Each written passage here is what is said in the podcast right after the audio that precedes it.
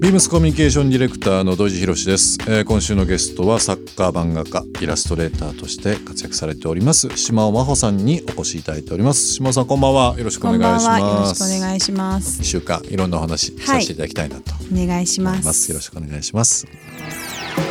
ームスビームスビームスビームス東京 Culture Story Beams Tokyo Culture Story. This program is brought to you by Beams. Beams ありとあらゆるものをミックスして自分たちらしく楽しむそれぞれの時代を生きる若者たちが形作る東京のカルチャー Beams 東京カルチャーストーリー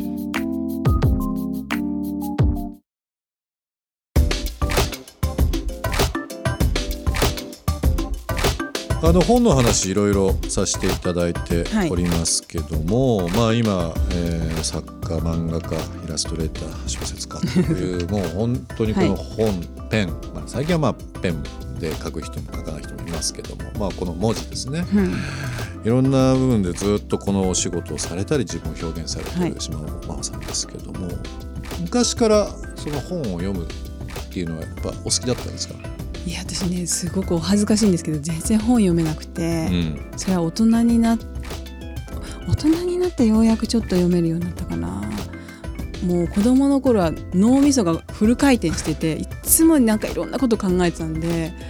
本は本当に読んでこなかったんですね。手元にじっと本読んで、うん、こうめくっていくっていうことはあまりめくっていくとどんどん違うこと考えてあそういう人いますよね。僕もそうですけどただその書くことは自然と好きで、うん、まあ作文とかは苦手だったんですけど、うん、中学生の頃に、うん、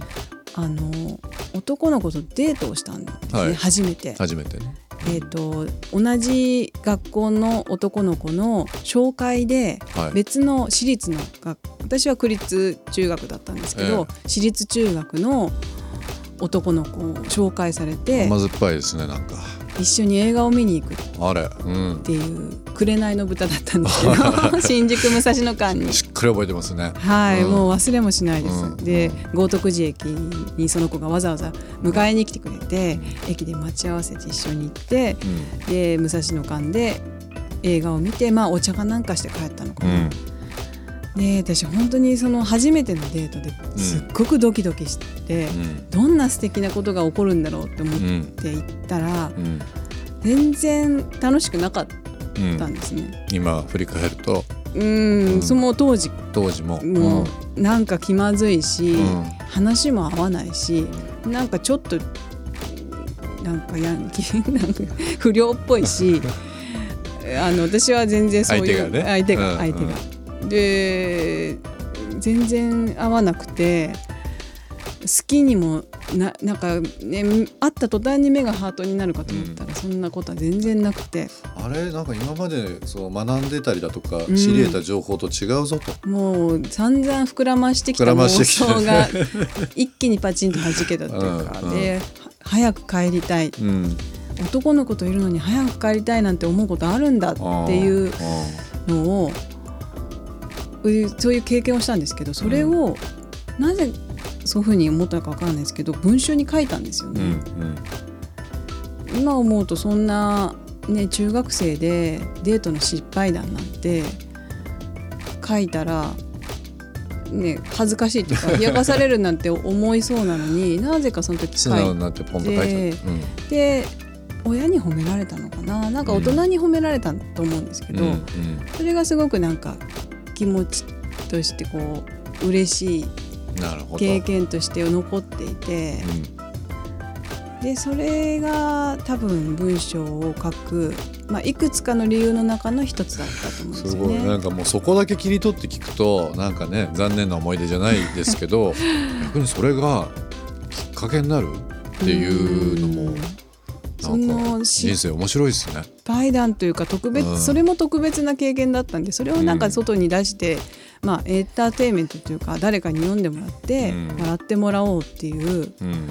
ふうに思ったんですよね。今この下尾さんの話をねラジオを通じていろんな人が多分聞いていただいていて、うん、同じその新宿の映画館に行った人もいるでしょうし、はい、まあ、大阪の北か南か分かりませんけど、うん、公開でもいいけどああ私もそういうことしたなとかっていうのは多分今うなずきがいろんなところであるかもしれないですよ。またね中学生にはねちょっとね紅の豚は渋かったんですよね。当時ね。はい。そういうのがあってだから本はあんまり読んだりとか、うん、まあお恥ずかしながらしてなかったんですけど。うんそのみんなの前で何かするとか、うん、何かをやって喜んでもらうっていうものの方法として文章を書くっていうのは、うん、あの自分の中の選択肢にはその頃から芽生えてたっていうのはあって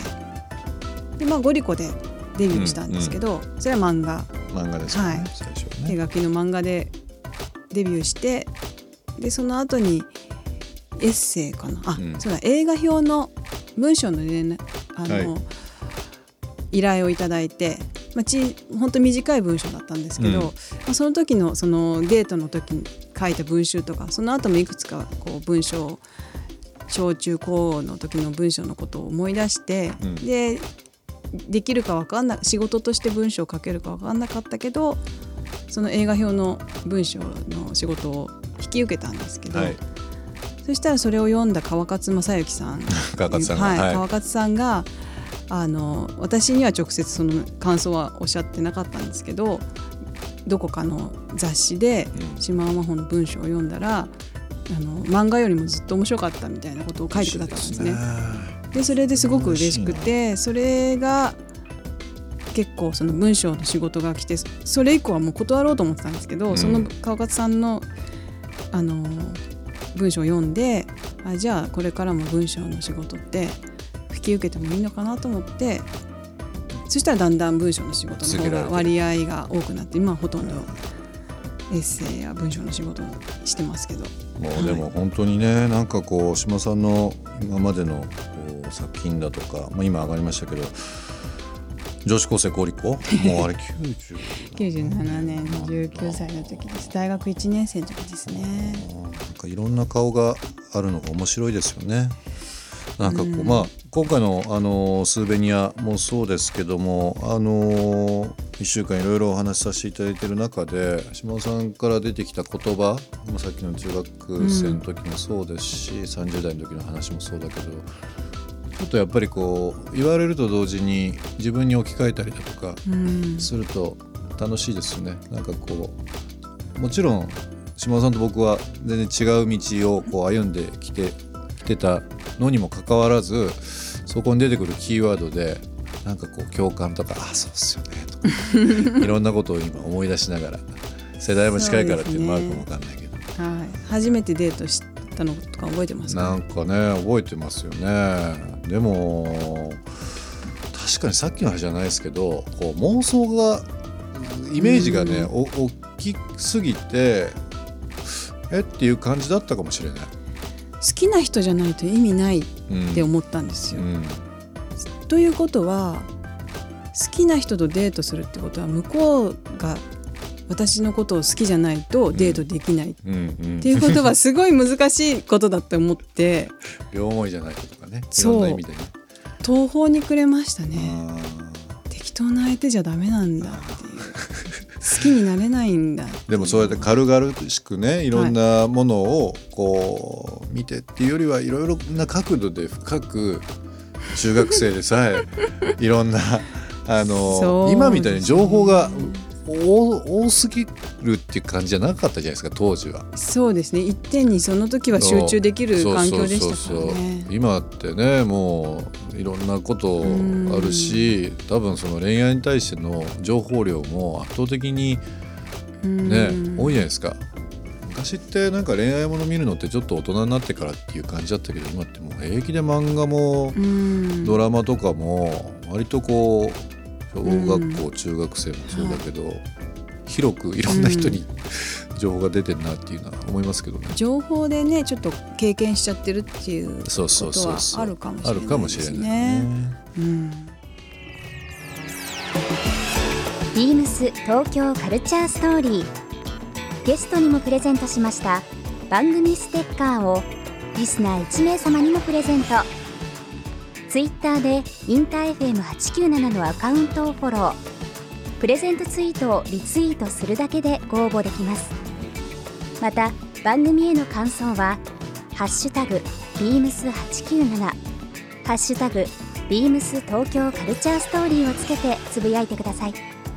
もう一度お聞きになりたい方はラジコラジオクラウドでチェックできます。